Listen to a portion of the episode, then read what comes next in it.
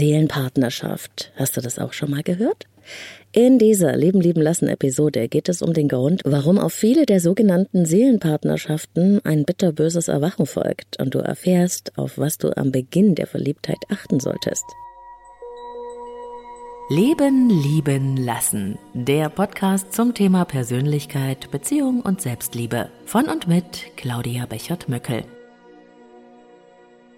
Der Anfang ist immer Magic.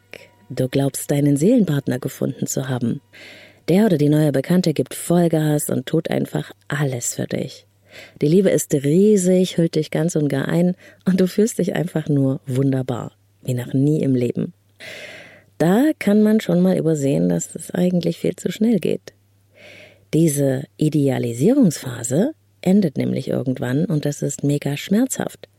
Gerade warst du noch die Schönste oder der Größte und plötzlich empfindet sie oder er gar nichts mehr und zieht sich von dir zurück. Was hast du denn falsch gemacht? Du strengst dich an, um das wunderbare Anfangsgefühl zurückzubekommen, und du machst dich schlimmstenfalls emotional abhängig.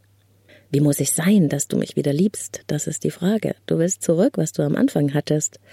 Und vielleicht merkst du lange gar nicht, dass da was komplett schief läuft. Du bist nämlich die gleiche wie vorher. Aber dein sogenannter Seelenpartner hat plötzlich von Idealisierung auf Abwertung geschaltet. Und da beginnt eine Achterbahnfahrt, an deren Ende du traurig zurückbleibst.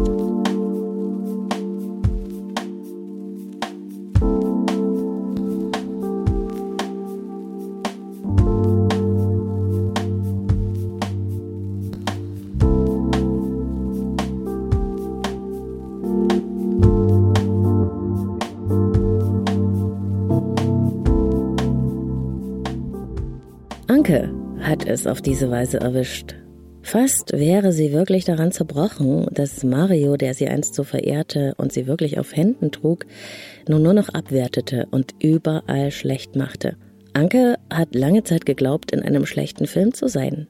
Alles hatte sie für diesen Mann getan, der ihr endlich mal das Gefühl gegeben hatte, liebenswert, wertvoll und wunderbar zu sein. Bevor sie Mario kennenlernte, hatte Anke schon gar nicht mehr daran geglaubt, dass die Liebe sie finden könnte. Doch dann passierte es doch.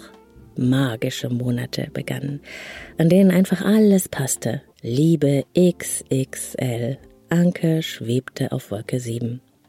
Und Mario natürlich auch. Beide glaubten daran, ihren Seelenpartner gefunden zu haben. Sie stimmten in allem überein. Mario wollte sie. Er legte ihr sein ganzes Leben zu Füßen, wollte ihren Sohn adoptieren, heiraten, und sie musste sofort zu ihm ziehen. Ideal könnte man meinen, dass es sowas gibt. In unserer Nachbetrachtung aber fällt Anke auf, dass alles ein bisschen drüber war. Zu groß, zu perfekt, zu euphorisch und vor allem viel zu schnell. Mario hat Anke auf ein Podest gestellt und sie angehimmelt. Er machte vor ihr einen Kniefall im übertragenen Sinne. Und Anke, die in dieser Hinsicht ausgehungert war, weil sie sich noch nie in ihrem Leben so von Liebe bestrahlt gefühlt hatte, ließ sich einfach von dieser Euphorie anstecken. Kein Streit trübte diese perfekte Harmonie, keine Meinungsverschiedenheit, es passte einfach kein Haar zwischen dieses Idealpaar. Es gab nur diese magische Beziehung, keine Dreckecken, Damals war Anka einfach so begeistert und glücklich, dass sie alle Warnsignale übersah und sich dem Lauf der Dinge hingab. Der Rausch dauerte nur wenige Monate. Irgendwann ging es los. Mario fing an, kleine Sticheleien loszuwerden. Es gab häufiger Streit. Anke war irritiert und sie fühlte sich schuldig. Und dieses Signal kam auch von Mario. Anke versuchte sich zu bessern, Mario alles recht zu machen. Doch das änderte überhaupt nichts. Die Abwärtsspirale war in Gang gesetzt. Auf die Phase der Idealisierung, also die Phase des Aufs Podest stellen, war die Phase der Abwertung gefolgt, die typisch für ungesunde Beziehungsstrukturen und toxische Beziehungen ist. Das Drama spitzte sich über die nächsten Monate zu und endete in einem Rechtsstreit. Anke musste ausziehen, wurde öffentlich diskreditiert und aufs Schlimmste beschuldigt. Alle Versuche, Mario davon zu überzeugen, dass er es doch gut meinte, liefen ins Leere. Es gab keine Klärung, es gab nur Schuld. Anke hat nicht nur diese Beziehung verloren und ihre Liebe, sie wurde so herablassend und abwertend behandelt, dass sie innerlich zusammengebrochen ist.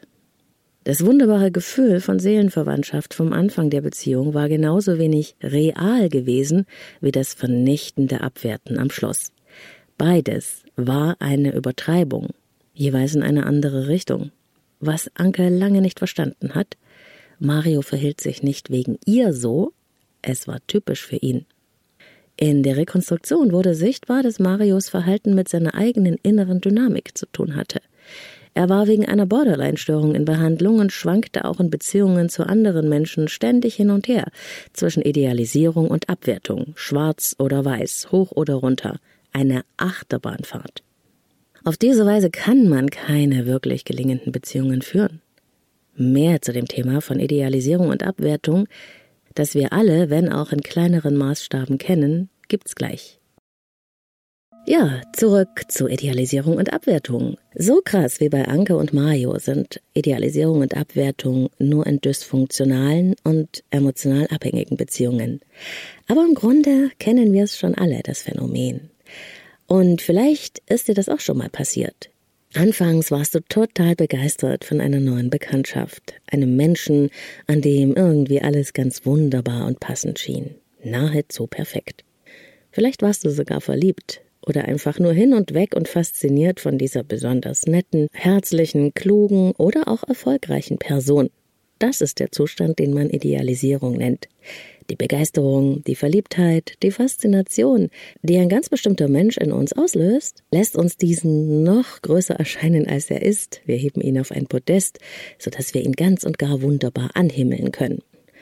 Im Zuge der Idealisierung schreiben wir der Person zu ihren vorhandenen Eigenschaften noch jede Menge anderer positiver Fähigkeiten und Kompetenzen zu. Bei Schauspielern oder Prominenten kann man das manchmal beobachten. Weil sie etwas besonders gut können, glauben wir dann, dass sie besonders gute Menschen sein müssten. Aber das gehört nicht zwangsläufig zusammen. Alles und wirklich alles an diesem Menschen wird dann gut und erstrebenswert. Nur Licht, kein Schatten. Ganz euphorisch macht uns das, im Glanz des oder der Angebeteten zu stehen wenn da nur nicht im Laufe der Zeit das Podest, auf den wir den idealisierten Menschen gestellt haben, bröckeln würde. Die Goldschicht blättert nämlich mit der Zeit unvermeidlich ab, das Fundament wird brüchig. Und dann hält sie Einzug, die Realität, und die von uns idealisierte Person zeigt sich plötzlich auch als unvollkommener Mensch, der Stärken, aber eben auch Schwächen hat. Haben wir idealisiert, reagieren wir dann enttäuscht, fühlen uns sogar vielleicht hinters Licht geführt oder verraten. Dabei waren wir es selbst, der diese Menschen den heiligen Schein der Perfektion verpasst hat. Aber das fällt uns selten auf. Im Gegenteil, hat man erst idealisiert, scheinen sich dann mit der Zeit die Schwächen des anderen irgendwie zu vermehren. Wie konnten wir uns nur so täuschen? In vielen Paarbeziehungen läuft dieser Prozess fast automatisch ab. Denn die Verliebtheit, die ist an sich ein Zustand von Idealisierung und sie ist auch sehr schön. Aber wir sehen in dieser Zeit nicht durch eine Klarsichtbrille, wir malen alles rosarot. Und diese Phase hört auf, irgendwann, und zwar immer. Und es kann sogar sein, dass dich irgendwann das, was du am Anfang so besonders liebenswert fandest, dich mit der Zeit auch noch zu stören beginnt. Im schlimmsten Falle folgt dann in Beziehungen eine Phase der Abwertung, die damit einhergeht, dass man den anderen klein macht, dauernd kritisiert und herabwürdigt. Beides ist eine Verzerrung der Wahrnehmung, die Idealisierung eines Menschen genauso wie seine Abwertung. Wer der Meinung ist, dass die Schwächen des Partners oder der Partnerin, die einen so sehr stören, das Problem des anderen seien, der irrt sich. Im Grunde genommen ist es so, dass Menschen, mit denen wir in einer Beziehung sind, ihre Verhaltensweisen auch schon am Anfang dieser Beziehung hatten. Aber da haben wir sie nicht so sehen wollen, beziehungsweise haben wir großzügig darüber hinweggeschaut. Später rücken genau diese Schwierigkeiten oft in den Blickpunkt der Kritik. Liebe bedeutet nicht, irgendwie passend sein zu müssen. Liebe bedeutet die Akzeptanz für das Anderssein des Partners oder der Partnerin. Es ist die Fähigkeit, die wunderbaren Seiten genauso annehmen zu können, wie eben auch die schwierigen oder die, die uns nicht gefallen oder uns nerven. Denn schließlich wollen wir doch alle eins. Wir wollen so geliebt werden, wie wir sind und nicht, wie wir sein sollten. Wir sind alle keine wandelnden Idealbilder. Wir sind Menschen. Wir haben Ecken und Kanten, wir haben schöne Seiten und wir haben Dreckecken. Hm. Es darf alles zu uns gehören. Und genauso dürfen wir auch verstehen, dass auch unsere Partner, unsere Partnerin immer als ganze Packung genommen werden wollen. Das ist die Realität. Alles andere ist schöner Schein. Und auf Dauer lässt sich der nicht halten. In diesem Sinne, alles Liebe für dich, deine Claudia.